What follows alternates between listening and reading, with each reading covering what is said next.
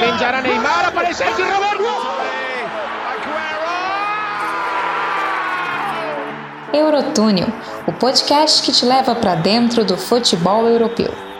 Palla tagliata, messa fuori, c'è Pirlo, Pirlo, di grosso, gol di grosso.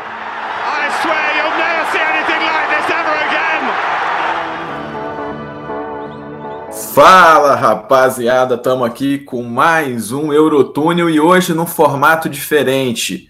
Hoje a gente vai fazer aqui um boletim do que aconteceu na Euro. Hoje a gente teve vitória da Itália, a gente teve show de abertura, a gente teve apenas o primeiro dia de competição, que vai durar esse, ainda esse mês de junho inteiro, e vamos até o final da competição nesse ritmo. Todo dia que tiver jogo de Eurocopa, a gente vai estar aqui logo depois do último jogo do dia, com um episódio curtinho, mas falando sobre o que rolou naquele dia, principalmente dentro de campo. E hoje eu estou aqui né, para falar de Itália e Turquia. A Itália venceu a Turquia por 3 a 0 com gol contra de Demiral, gol de Immobile e um golaço de Insigne. A Itália que passou o carro em cima da Turquia, uma coisa que a gente não esperava muito, né? Quem estava aí nos guias, leu os guias da Eurocopa, ou até mesmo o episódio que a gente fez aqui, a gente nem sugeria que fosse com essa facilidade. E para falar de Itália, eu estou aqui com ele hoje, Leonardo Grossi. Fala, meu querido. E já começo com uma pergunta: a Itália empolga depois dessa estreia ou ainda é pés no chão? Empolgou, né? Vamos ver aí. É, salve pessoal que está nos ouvindo aí. É realmente uma estreia assim. Se esperava uma vitória da Itália, mas do jeito que foi, assim, principalmente na questão do segundo tempo, é, foi muito boa mesmo. Acho que a Turquia também esperava um pouquinho mais. É, é, mais participativa, tudo, a Turquia realmente só ficou na defensiva, é, então isso acabou dando prioridade ali no segundo tempo, quando a Itália abriu, abriu o placar, é, ficou fácil para a Itália depois mais, mais ofensiva ainda, conseguiu marcar o segundo e o terceiro, realmente a Turquia acabou não mandando bem e a Itália assim demonstra que assim ela tá para jogo ela tá querendo ela quer vir quer vir forte para buscar aí uma semifinal uma vaga na final quem sabe que não tá aqui para só voltar a disputar uma competição europeia depois de bastante tempo, né? Então, assim, eu acho que foi bem interessante essa disposição aí da, da Itália mais, mais parte do segundo tempo, né? Vamos falar um pouquinho mais do primeiro tempo, foi realmente um pouquinho mais fraco, assim, é, poucas chances dos ambos lados, porque realmente estava muito fechada. Não, não acho errado o jeito que a Turquia foi jogar, mas não esperava estar tão fechada, assim, esse estilo de jogo mega defensivo, assim, é difícil de segurar por 90 minutos, e deu o que deu, né? Numa, depois do segundo tempo ali, quando a Itália abriu o placar, aí ficou fácil ali para a Itália conseguir a vitória. É, se a gente for pensar em números assim na partida, né? A, a Itália chuta 24 vezes contra o gol da Turquia, a Turquia chuta 3 e não acerta nenhum. Já a Itália acerta 30% do que ela finaliza, né? É, 33,3%, né? Mas vamos colocar assim um terço do que ela finaliza, a Itália consegue levar no gol.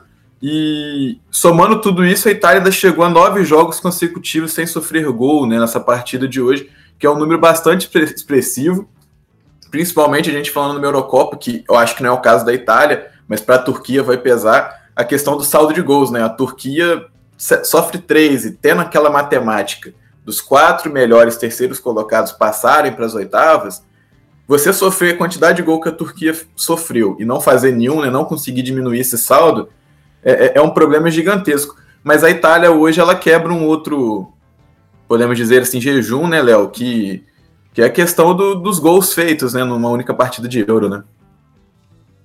Sim, exatamente, né? A Itália que conseguiu é, tá na, na, já com, já conseguiu nas partidas, né? De na partida de hoje conseguiu marcar é, três golzinhos assim. E aí, só para ter uma ideia assim do tamanho é, desse feito para uma Itália que todo mundo já conhece por ser é, bem ofensiva, assim, é, somando todas as partidas da Euro, são 39, contando essa, né? Essa foi a primeira vez que ela marcou três gols, assim. A Itália nunca tinha marcado três gols numa partida de Euro, assim, algo, né? Realmente, assim, parece até estranho, pô, como assim não marcar três gols em anos e anos de competição?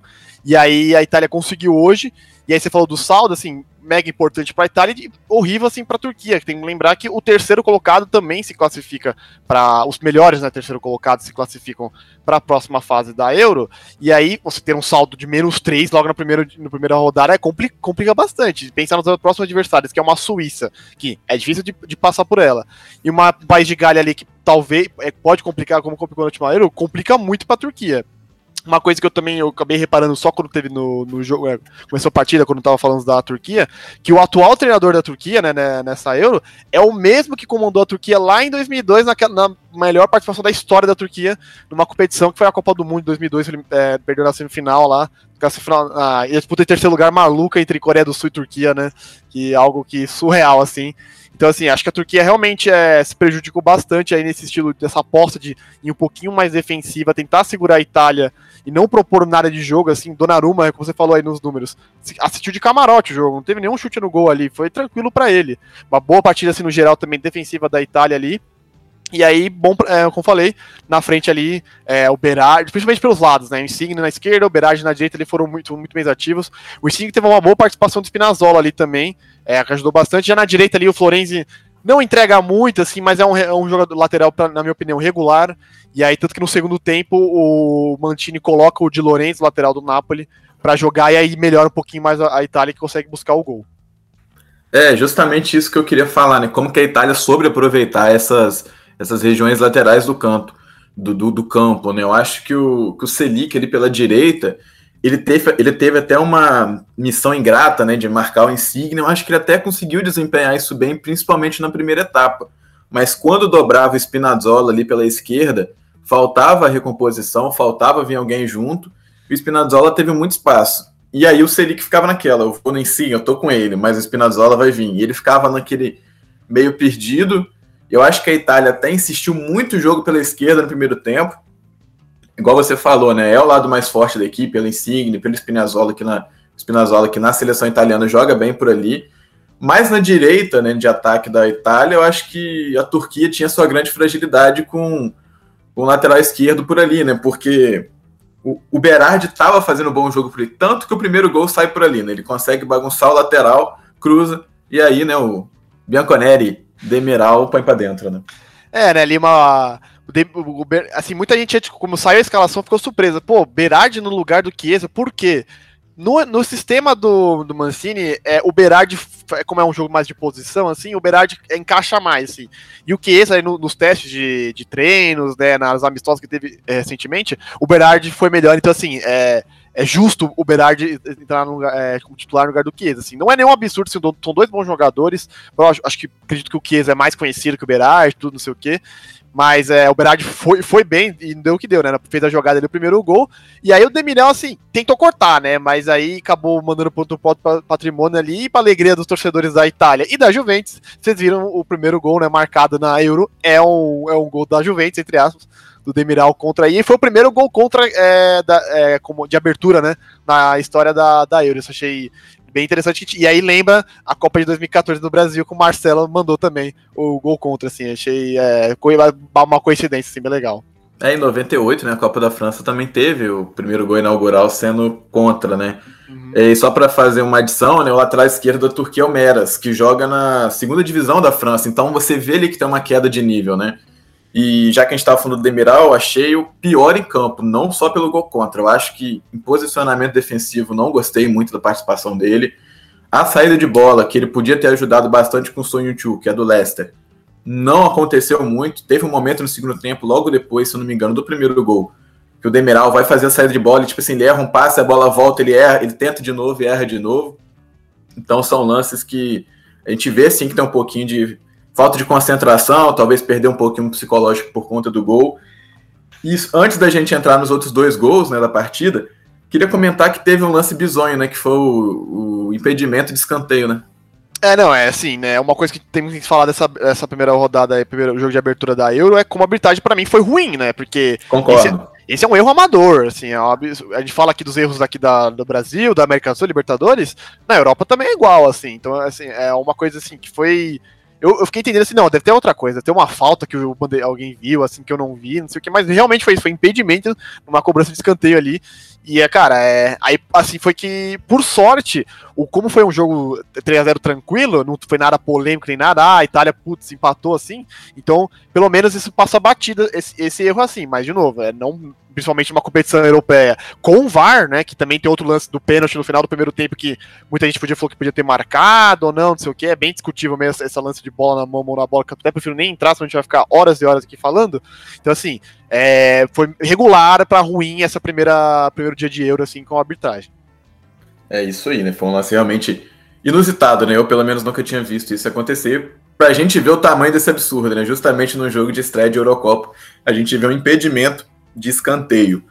E, Léo, já partindo para o segundo gol, né? Que foi logo três minutos depois do primeiro, né? E como você disse no comentário anterior, abriu a porteira. O Immobile é seu centroavante titular da seleção italiana? Tem que ser sim, eu acho ele que ele em, é, em relação contra o Belotti ali, o Immobile se movimenta mais, é, tem um faro para mim de melhor finalização. E então, e na, pela, principalmente pela Itália, o Immobile vem marcando mais. O Belotti não vinha marcando muito assim é, pela Itália, então eu acho que. Só pra ter uma ideia, o Belotti marcou um gol ali é, contra o San Marino no amistoso que teve mês passado, e depois ficou um tempo sem marcar é, pela Itália. Então, assim, o Immobile traz movimentação melhor, eu acho e gosto bastante. E também acho que foi bem legal assim, do fato do gol que é um. É, não, acabou a ciência não contando, porque o Immobile tem é, mas é um cruzamento do Spinazzola, que joga na Roma, e um gol da, do Immobile, que joga na Lazio. E os dois estavam jogando no Olímpico de Roma, né? Então, assim, os dois estavam em casa, dá pra dizer assim também. É, achei um, um bom, bom, gol, assim, da, da Itália. E aí aproveitou, né? Começou, assim que saiu, fez o segundo gol, é, a Itália continuou martelando, martelando assim, né? Pra conseguir mais, mais saldo, tudo. E aí depois logo conseguiu também o terceiro gol ali numa boa jogada. É, o terceiro gol, né? A gente estava comentando no nosso grupo aqui do podcast, né? Do Eurotúnel o Insigne faz aquilo ali a vida inteira, ele faz aquele lance. Lembra um pouquinho que o Kaká costumava fazer bastante, né? De trazer para o meio e dar aquela chapada no outro canto, né? Mas o Insigne ele pega um pouquinho mais diferente na bola. Foi o que aconteceu, né? E aí 3 a 0 já era. É, né? O Insigne ele tem uma carreira inteira assim, né? O famoso R1 quadrado no FIFA, né? Para aquela que igual ou R1 bolinha, né? Tem duas maneiras de jogar. No... Já vi que deu uma vez eu falei isso no outro podcast, R1 quadrado deu briga. Os caras, não, R1 bolinha. Eu falei, que isso, gente? É a mesma coisa. Mas quadrado. É quadrado, pô. Vídeo no Play 2 é quadrado. É, e aí o Insigne ali faz o terceiro gol, um belo gol, né? Acho que tá mais bonito aí do, da, da partida. E aí depois a Itália só ficou só controlando ali, fez umas trocas, tudo certinho, tirou, é, colocou o Chiesa no lugar do Insigne, coloca o Belotti também para ganhar o último jogo. Também tinha, antes do terceiro gol, colo, é, tira o Locatelli ali que tava chamando muita atenção, é, é bem, comenta bastante ele uma transferência para Juventus, de 23 anos, jogador. Então aí o, entra o Cristante da, da Roma. É, a, a, disposição assim da, da Itália eu achei é, muito boa hoje, com, não, nada que fugiu do, dos últimos jogos da Itália. Como eu falei, assim, talvez ali do lado do Florenzi, o Barella, achei o Barella um pouquinho tímido hoje. O Barella acho que poderia aparecer um pouquinho mais. Teve um chapeuzinho dele no final do jogo ali que foi bonito, assim, para mostrar que estava em campo. Mas é o que preocupa é que no finalzinho do jogo, né, teve a lesão do, do Berardi, né? Parece que ele ali pertinho da, da área técnica, assim, ele parecia, parecia uma câimbra, tudo, mas aí por precaução o o Bernadeschi, que não vem. É o, que tem muita gente estranha a convocação dele. Porque ele realmente é um, é um, reserva na Juventus. Ele não fez gol na temporada, não vem se destacando bem, mas na Itália joga bem, porque ali o Mantini usou ele de um jeito diferente, assim, então ele acaba se destacando. Ele entrou ali, fez quase nada para dizer, né? Porque foi bem mal nesse tipo que ele entrou, realmente. Mas essa é a preocupação da Itália para o próximo jogo aí, que é no dia 16, então daqui a cinco dias a Itália enfrenta a Suíça. É, vamos ver se o Berardi é alguma coisa séria mesmo, porque de resto aí tá tudo certo. Também tivemos outro, é, hoje o Castroville, né, é o meia da, da, da, Fiorentina, ele foi convocado hoje por conta de uma lesão no lugar do Pellegrini. O Pellegrini teve uma lesão muscular que não vai poder disputar. Então aí, de última hora, o Castroville foi chamado, foi chamado, essa troca foi feita ontem, né, que é limite de 24 horas, foi trocada. E aí o Castroville vem, vai para a seleção da, da Itália. E deve, não estava no banco hoje, mas deve estar tá no, no banco na próxima partida já. É, né, justamente o Berardi que ele tem uma carreira atrapalhada muito por lesões, né? O Berardi assim, para quem para quem jogava muito FIFA ou Football Manager, o Berardi era uma das grandes promessas da Itália. No Sassuolo, ele agora, né, nos últimos anos ele tem conseguido ter essa sequência de jogos, né? Mas antes assim ele tinha muito essa essa sequência atrapalhada, essa sequência atrapalhada por lesões, né? E aí, Léo, para a gente fechar né, o nosso resumo de hoje, assim, eu queria te perguntar, tirando o Demiral, obviamente não vai ser, mas Immobile, Insigne, você, qual seria o principal destaque da Itália hoje, assim, né? Tirando essas do, esses dois caras que fizeram os dois né, dos três gols da Itália na partida. Bom, se não pode ser o Demiral, não pode ser o, o o Immobile, cara, eu vou ficar com o Berardi, então acho que ele jogou muito bem, assim, realmente, é, provou pra galera que achou estranha a, a titularidade dele, que merece sim, movimentou bastante, participa do primeiro gol, né, querendo ou não, é, é o cruzamento dele do que o Demiral corta para fazer um gol contra, então acho que, que ele jogou muito bem, é, o, volta, volta um pouquinho também, mas principalmente no ataque ele é bem ativo, assim, e é até um, é, assim, é uma coisa legal, né, como é legal ver o Sassuolo, que é um clube que, assim, que vem se destacando bastante nos últimos anos, com bastante jogador na, na seleção. Tem o próprio Berardi e Locatelli, né? Para alegria do Roberto Deserve, que sai, saiu do Sassuolo para assumir o Shakhtar. Então, assim, olho no Shakhtar na próxima temporada, que acho que é, ele é um bom treinador, Deserve, jovem, tem bastante para chamar atenção assim no futebol. E também, né, no banco, né, o Raspador era outro atacante que foi meio surpresa e jovem atacante de 21 anos que foi convocado pelo Mancini para ser o, o, terceiro atacante da Itália. Na, na Turquia tinha também o Muldur, que é outro zagueiro ali a, a, a, da Turquia. A, Turquia tem uma boa zaga, né? Demiral, Sonhuku, são dois assim de destaque em times grandes. ainda tem o Kabak, né, no banco. Kabak, né, que é, jogou no Liverpool aí, estava emprestado, vamos ver se fecha ou não, né, e também o Muldur ali, que é o zagueiro do, do Sassuolo, não é muito titular o Muldur, assim, mas é, tá no Sassuolo, assim, mas, como você falou, né, o lateral esquerdo joga na segunda divisão da França, você vê, assim, como é que é, é difícil, assim, a Turquia, tem alguns nomes ali de, de destaque na defesa, no ataque o Yilmaz, né, e também o Salanoglu ali, que jogou não gosto dele sair um pouquinho aberto, né? Mas ele jogou meio que aberto hoje, assim, mais pro meio. Não me agrada ele, eu gosto dele um pouquinho mais no meio. E aí, então a Turquia realmente é, acabou um pouquinho decepcionando. Mas meu destaque mesmo ali, eu fico com o Berardi e espero de verdade que a lesão seja nada, mais um susto mesmo que nada grave. É, para dar essa pincelada na Turquia, assim, né? Eu achei que os dois jogadores principais da Turquia, de criação e ofensivos, se conectaram muito pouco. O Tchalanoglu e o Yazid ali pelo meio eu acho que eles não se encontraram dentro de campo, foi alguns lances que era perceptível ver que eles se procuravam e um estava mal posicionado, então passe errado, a bola acabava saindo. E o Burak e o Massa ficou correndo atrás do Chiellini, ficou correndo atrás dos jogadores da Itália, tentando atrapalhar de alguma maneira, mas muitas vezes sozinho. Essa pressão da. Não era proposta, né? Mas como ele ficava lá na frente, ele ia em cima do, de quem estava com a bola, né, do portador, e aí acabava que ficava de lado, não conseguia fazer jogada, não recebeu bolas também, né? Tanto que não conseguiu fazer uma finalização a gol. E, e é isso, assim, né? A Turquia, ela não. Ela, se ela entrou para dificultar, o que ela fez foi o contrário, né? Ela facilitou o jogo, né? Até assim, até deu certo o estilo de jogo no primeiro tempo, né? Tem que falar disso também. Aqui ali foi, pareceu um pouquinho até chato assim o primeiro tempo, apesar da Itália estar mais com a bola, pressionando tudo, mas realmente a Itália não conseguia ele criar. Aí, então assim, tava dando certo a Turquia. Aí talvez até, até cogitei, falei, pô, talvez no segundo tempo a, a Turquia pô, conseguiu segurar o primeiro tempo, vamos, vamos avançar mais um pouquinho, mas não foi isso mesmo. É, e aí foi a, a, Itália pressionando até sair o gol. E quando saiu o gol, a Itália, a, a Turquia precisou ir para cima, né, para conseguir empate. Nem isso ela conseguiu. Com zero chutes no, no gol assim, é, mostra uma, um, que tem um problema ali na parte da criação da, da, da, Turquia, principalmente na parte da finalização, mas também dando um destaque também pro Chiellini, o Borussia Chiellini teve um corte ele bem preciso no final do jogo ali, que foi, foi acabou dando para escanteio, assim, o Chiellini é, mostrando assim que apesar da idade ali, ele ainda consegue, né? Muita gente também cogitou, ó, por que o Bastoni não jogou, por que o Acerbi não jogou, que são dois zagueiros crescendo assim de destaque ali, é, na Itália, o Arce é um pouquinho mais velho, mas o Bastoni ainda é um pouquinho mais novo, tem 22 anos. Mas assim, a, é, parece que é, faz 15 anos que Bonucci e Chiellini são a zaga ali da Itália ali, anos e anos que passam, que a, a zaga da, da, da, da Juventus é, é, a zaga da Itália. Mas também uma coisa legal, foi o primeiro é, torneio assim, oficial é, da Itália sem que o Buffon, desde 2000 que o Buffon, é, que o Buffon tá no gol, né? Em 2000 o Buffon machucou, não jogou a Euro, jogou o todo, o Francesco todo da, da Inter de Milão, Fiorentina, é, foi bem legal, tem até um texto sobre as semifinais é, a Holanda, que o, o todo pega três pênaltis, espetáculo, assim.